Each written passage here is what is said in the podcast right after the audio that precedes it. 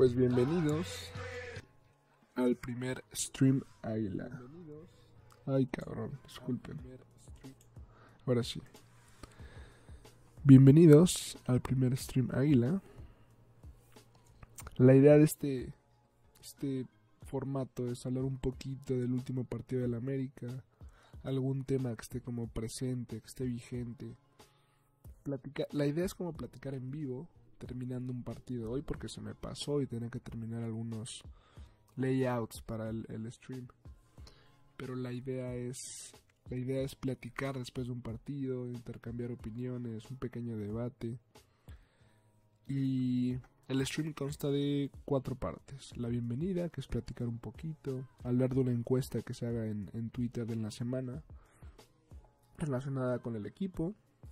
Después iríamos a la parte de las calificaciones, en las cuales iríamos uno por uno, jugador por jugador, analizando pues cómo les fue, qué tal fue su desempeño, si fallaron, hablar un poquito de cada uno de ellos y pues terminando las calificaciones nos iríamos a ver quién es el MVP y quién fue el peor jugador del partido. Terminando eso sería ver un poquito quién es el próximo rival, un poquito el calendario y de ahí pues a lo que sigue. Esperar el próximo partido y continuar con esta serie de, streams. Este es el primero, entonces realmente no va a haber gente eh, en vivo en el chat, pero espero que con el tiempo esto pueda cambiar para poder platicar con ustedes, ver sus opiniones y así ser un poquito más nutritivo este, este stream. Y pues bueno, la encuesta que hice esta semana en Twitter fue relacionada a, déjenme checar, fue relacionada a Guido Rodríguez. Yo sé que ya es pasado, que ya se habló mucho de él, pero tenía, tenía la duda de qué pensaban ustedes, ¿saben? Y lo que hice esta semana fue preguntarles si ustedes consideran a Guido Rodríguez un ídolo de la América. A pesar de que estuvo pocas temporadas y realmente la encuesta tuvo poquitos votos, pero quedó un 60% a que no y un 40% que sí. Yo personalmente creo que Guido podría considerarse un ídolo. ¿Por qué? Por la calidad que mostró en todos sus partidos cada uno de ellos, desde los cuatro iniciales que, fueron sus, peores, lo expulsaban, faltas innecesarias. Pero a partir de esos es que no vi un solo partido malo de él, se los juro. No recuerdo un solo partido malo de. Digo, si quitamos el, el penal errado en la final. Su despedida fue un poco... Eh, eh. Siento que le, le faltó tacto para despedirse de nosotros. Estuvo más bonita la del profe Saurralde pero sí podría considerar un ídolo debido a la, calidad que mostró en el equipo. Ahora, creo que también la cosa está en diferenciar entre ídolo y leyenda, porque, por ejemplo, compararlo con un Cabañas, compararlo con Carlos Reynoso, pues es, una tontería, es, es, impensable. Pero en cuanto a ídolo, me parece que tiene credenciales para, para poder llamarse así, ya que nos vamos a acordar de él mucho tiempo, pero bastante tiempo. Ese fue el, pequeño tema de la semana. Una encuesta que empiezo, que creo que voy a continuar usando, ya que si no hay como mucho feedback en vivo, pues la encuesta ayuda mucho a dar este, este tema a seguir, ¿saben? a ver, ahora sí, vamos. Voy a hacer este stream un poquito cortito para no no irnos lejos, para no aplazarnos y comenzar a, trabajar con este formato de a poco en poco, ¿vale? Vámonos a la calificación. Ahora sí, a ver. Vamos a ir uno por uno de la alineación que se presentó el día de ayer. Déjenme la busco para recordar perfectamente. Me parece que fue un 5-3-2, lo que usó el piojo ayer. Alineación rara, pero la verdad es que para las ausencias. Para las ausencias que teníamos era lo que se podía hacer. Fue un partido raro. Jugamos atrás, jugamos... No lo sé. No lo sé, la verdad. Pero creo que para las limitaciones de plantel que teníamos y sacar tres puntos fue un resultado más que bueno. Más que bueno. No se le puede reclamar nada al piojo. Ahora sí, a ver. Tendremos que ir uno por uno de los que jugaron. El primero, vámonos con Ochoa.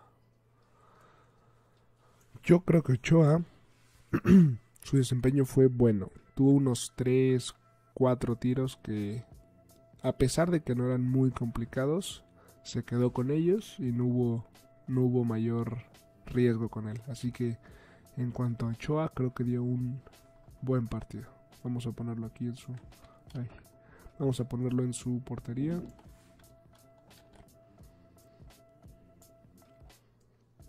Disculpen los clics, ¿eh?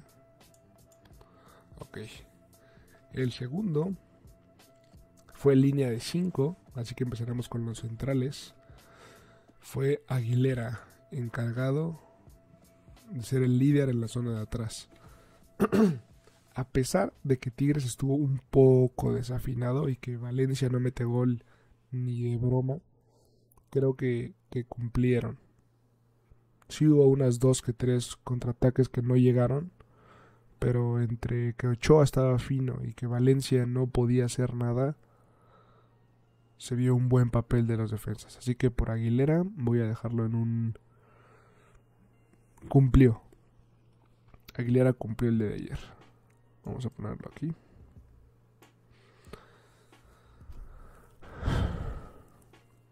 El segundo, que también estaba de central, fue... No me parece que estaba por acá. El segundo que estaba de central fue el nuevo refuerzo Fuentes. Y disculpen que no tengo una imagen del América, pero es que se los juro que no lo ha subido el club. El... Su pasado Puma le va a pesar mucho para nuestra afición, creo. Pero pues ayer me parece que cumplió. Ahí apretó varias veces al famosísimo Diente López. Y creo que nunca se le fue. Nunca tuvo. Ahí tuvo varios pases erróneos. Pero creo que ninguna falla mayor. Así que por fuentes no puedo decir que fue un mal partido. Y lo vamos a dejar en, en cumplió a secas también. La va a tener difícil para ganarse la afición. Pero creo que él sabe que viene en. Viene en un rol secundario. Creo que se entiende que viene a, a suplir y a aportar en los torneos que tenemos aparte de la liga. Después, la sorpresa, ya que Bruno se sintió mal, no sé qué pasó, la verdad, no estoy enterado, pero fue el debut de Jared Ortega en la liga por lo que dicen todos, es un chavo con muchas condiciones. El nuevo Edson, como le llaman. Y la verdad es que estuvo bien. Por ahí al inicio estaba fallando un poco. Cometió un penal, que para mí era penal. Afortunadamente no se marcó. Pero si su debut empezaba con ese penal, iba hasta, él le iba a costar trabajo. De ahí en fuera creo que jugó bien. Sabía salir, sabía tocar pero sí le falta soltarse un poco, como que está todavía muy nervioso, cohibido. En cuanto se suelte, tal vez sea otra historia. Así que creo que también cumplió a secas Jared Ortega.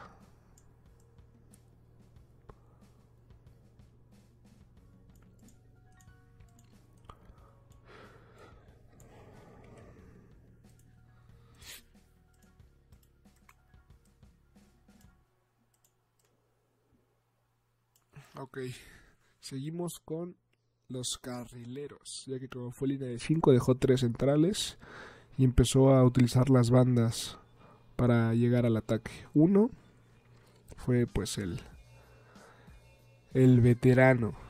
Nada que decirle a Paul Aguilar. Ay, no lo tengo. Esperen.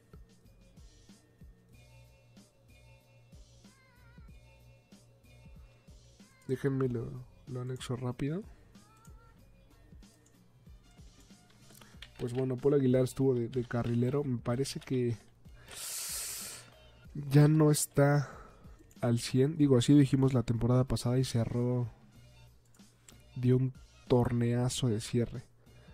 Pero creo que si queremos realmente hacer daño por esa banda, creo que Paul no es el indicado. Pero jugó bien. Nada, nada malo que reclamarle. En el ataque la verdad es que no, no participó mucho. Intentaba ahí dar pases arriba, centrar, pero me parece que fue un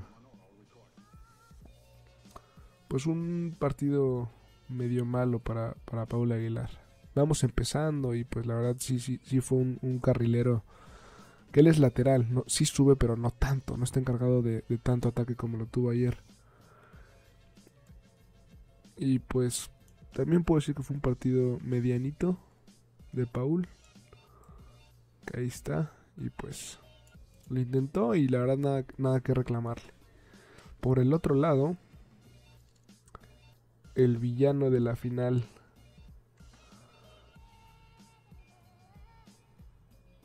El villano de la final pasada. Él tiene una deuda el americanismo que le va a costar trabajo pagarla. Tiene que hacer muy buenos partidos para poder recuperarnos, la verdad. Y él es Jorge Sánchez, que estuvo de carrilero. Me estoy confundiendo un poco por la, la pantalla al revés. La, la cancha al revés. Creo que él estuvo de... Ah, sí estuvo de izquierda. Vale, pues Jorge. Su labor era de carrilero y me parece que para hablar del desempeño de Jorge tenemos que hablar del desempeño de Escobosa. Porque Escobosa estuvo de medio campo. Y me parece que su instrucción era jugar directamente con Jorge. Eran como la, dupla del partido. En el medio campo y el, y el carrilero. Y entre Jorge y Escobosa me parece que no hubo conexión alguna. De 10 pases le llegaron 3, 2 por ahí unas desatenciones de Jorge que, provocaban contraataques. Así que de Jorge voy a tener que decir que fue un partido de regular a malo. Y, y tienen que trabajar para poder ganarse la afición otra vez. Entonces de la defensa, Paul mediano, Aguilera cumplió, Jared cumplió, de no ser por el penal, todo fue, todo fue bueno. Fuentes me parece que cumplió también. Y Jorge de mediano a malo, la verdad. Ahora vámonos con el medio campo. ¿Cómo estaba en el medio campo? Me parece que era el oso.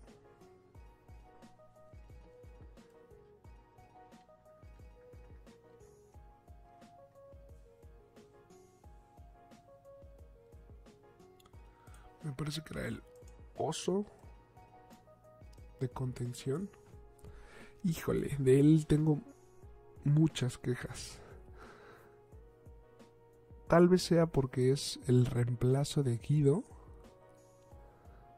O al menos así se ve. Pero es que se ve lento, se ve pesado, se ve... Tarda mucho en dar los pases, en pensar que hace su recuperación no es lo que esperaría de alguien en su posición. Entonces, realmente creo que la playera a él le puede quedar grande. Creo que no, no nos va a ir bien y que podemos sufrir mucho con esta posición, con él en el 11 titular.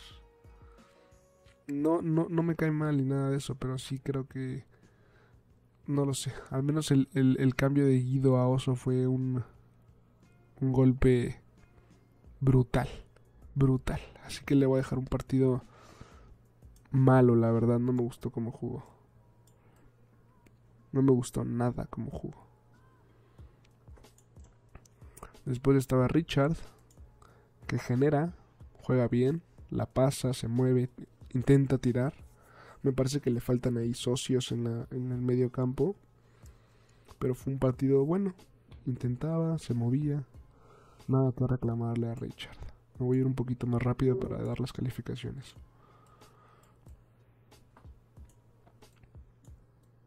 Y del otro lado tenemos al nuevo refuerzo Escobosa. Ay, a ver. Entiendo que no era su posición. Su posición es la de lateral. Y lo pusieron de medio campo por izquierda. Entiendo que no es su posición, pero es que realmente nunca encontró química con Jorge. Nunca le daba pases lejanos, le daba pases cortos. Le daban pases que no llegaban a Jorge. De 10, les digo, fueron como 3, 2 que realmente le llegaron. Entonces yo creo que fue un partido bastante malo de, de este refuerzo. Al menos en esa posición no, no le encuentro cabida. ah, disculpen. Así que voy a decir que fue un partido malo de Escobosa. Realmente fue un partido malo de Escobosa. Nunca se encontró, nunca encontró a Jorge y fue el primer cambio, me parece. De ahí Vámonos con los... Ay, voy a mover a Escobos a su lugar.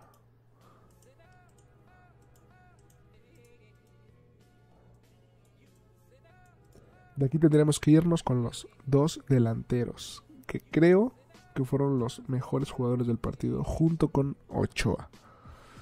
Y este fue Henry. Henry que pues ya conocemos su garra, ya conocemos el esfuerzo que pone en el campo. No falla, no falla Henry. Tal vez no tengamos un 9 con mucha técnica, pero tenemos un 9 que se entrega y eso nadie se lo puede reclamar. Su gol, bien hecho, no muy vistoso, pero la clavo y es lo que cuenta. Es cierto que tuvo ahí un error para clavar el segundo, que me parece que no supo qué hacer ya que estaba frente a Nahuel. Quiso picarla como Giovanni, pero pues no tiene esas condiciones. Así que Henry, muy buen partido. Y terminaríamos con Giovanni dos Santos. Que a pesar de ser muy criticado, yo creo que ayer fue el que nos dio esos tres puntos. Se movía, recuperaba, corría. Creo que es el mejor partido que ha tenido desde que llegó a América recuperación. Ahí tuvo un, una jugada que se quitó en defensa. Y le dejaba el pase a Henry que no entendió la jugada. Entonces se fue, se fue a, a saque de meta. Pero generó todo. Igual generó otro que, que le cruzó en el área a Jorge Sánchez. Que se perdió ahí porque no supo recepcionar y cosas extra. Pero creo que el que generó por diestra y siniestra fue, fue Gio. Que ni hablar de la, el pedazo de obra de arte que se sacó para el gol. Desde medio campo la recepción, cómo corrió y el pase ahí encorvado para que Henry le empujara. Entonces creo que Giovanni fue el que dio uno, uno de los que dio el mejor partido de, de ayer. A pesar de la alineación pues precaria, con muchas faltas creo que Giovanni se echó el equipo al hombro y nos dio esos tres puntos que tanto necesitábamos para empezar. Ya que hablamos de ellos, vamos a hablar de los, los tres cambios que entraron. Ayer entró. El primero, ¿quién fue? Me parece que fue. Ay, no recuerdo. ¿Quién fue el primer cambio? Déjenme checarlo.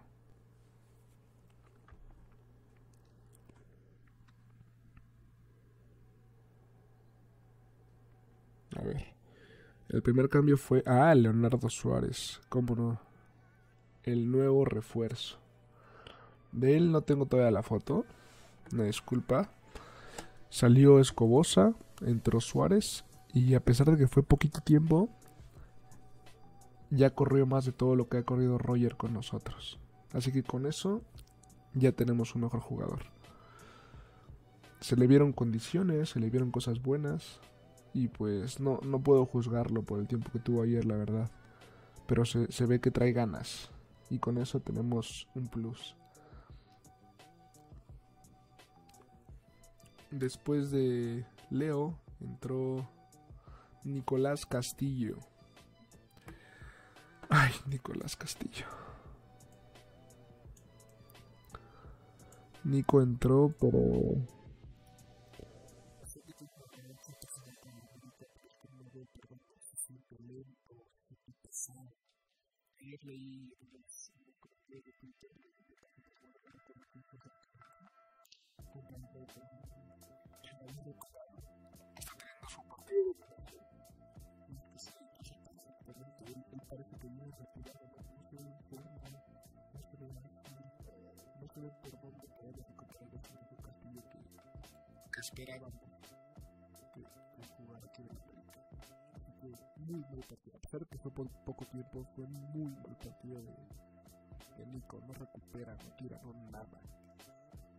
por último, entró Salito Chucho López. Que ya por fin le pudieron poner en posición y no de lateral. Y me parece que fue un partido normal, ni bueno ni malo. Tuvo poco tiempo y pues intentó ahí generar. Nada que reclamarle, tampoco nada que aplaudir. Creo que ya, son, son todos.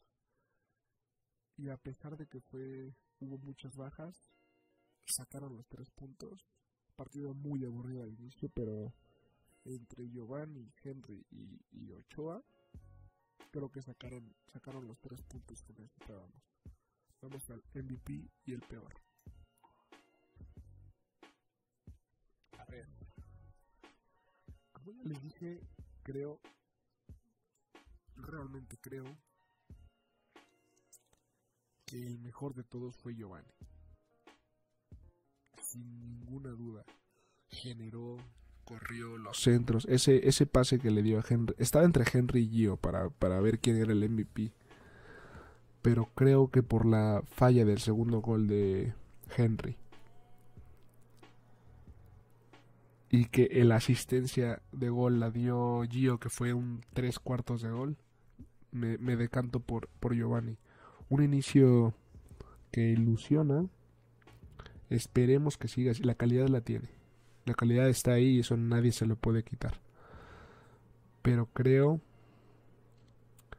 que con este inicio promete, promete para Giovanni. Y el peor, creo que tengo que poner a Escobosa. Entiendo que no es su posición, entiendo que va llegando, pero esto es el América. Y no podemos solapar ni permitir ese tipo de cosas. Así que a ver si Piojo le encuentra lugar, si Piojo le lo pone de lateral o, lo usa más para Copa y los torneos que tengamos aparte de la liga, pero ayer creo que fue el, peor. Fue el primer cambio por algo. Así que creo que Escobosa tiene mucho que mejorar. Y pues así quedaría el MVP, Giovanni Dos Santos. Y el peor, Escobosa. Ahora vamos a ver un poquito el próximo rival. Jornada 2 contra Tigres ya quedó ganada. Tres puntitos a la bolsa. El próximo rival que tenemos es Juárez. Juárez, perdón. Cholos. El 24 de enero a las 9.10 allá en Tijuana. Vienen de un, un partido que le ganaron 2-0 a Santos, me parece. Con un golazo de Mauro Laines. Muy buen gol, la verdad. Creo que están jugando bien. Este. Depende ya que hagan hoy mismo a las 4 contra Querétaro. Pero tenemos un rival interesante. De las primeras 5 fechas, 6 fechas, creo que es el que más puede hacernos daño y quitarnos, quitarnos puntos. Creo que ya vamos a tener eh, plantilla un poco más completa para Tijuana. Pero pues a ver qué pasa. Creo que se puede ganar. Creo que tenemos condiciones para quitarle esos tres puntos a Tijuana. Aunque siempre... Disculpa. Aunque siempre se nos complica el partido allá. Siempre. Entre su cancha sintética, los árbitros. En general se complica bastante. Pero creo que con una plantilla más, más completa podemos sacarle tres puntos a Cholos. Y pues nada, este fue el, primer análisis pequeño del, del, partido, de la situación. Y los veo el 24 de enero con el segundo capítulo. Espero tener gente en vivo conforme vaya pasando el tiempo para darle más contenido a este análisis, un poquito de debate. Así que si les interesa, si quieren verlo, el próximo 24 de enero a las al terminar el partido, voy a estar por aquí platicando y pues ahí nos vemos. Bye.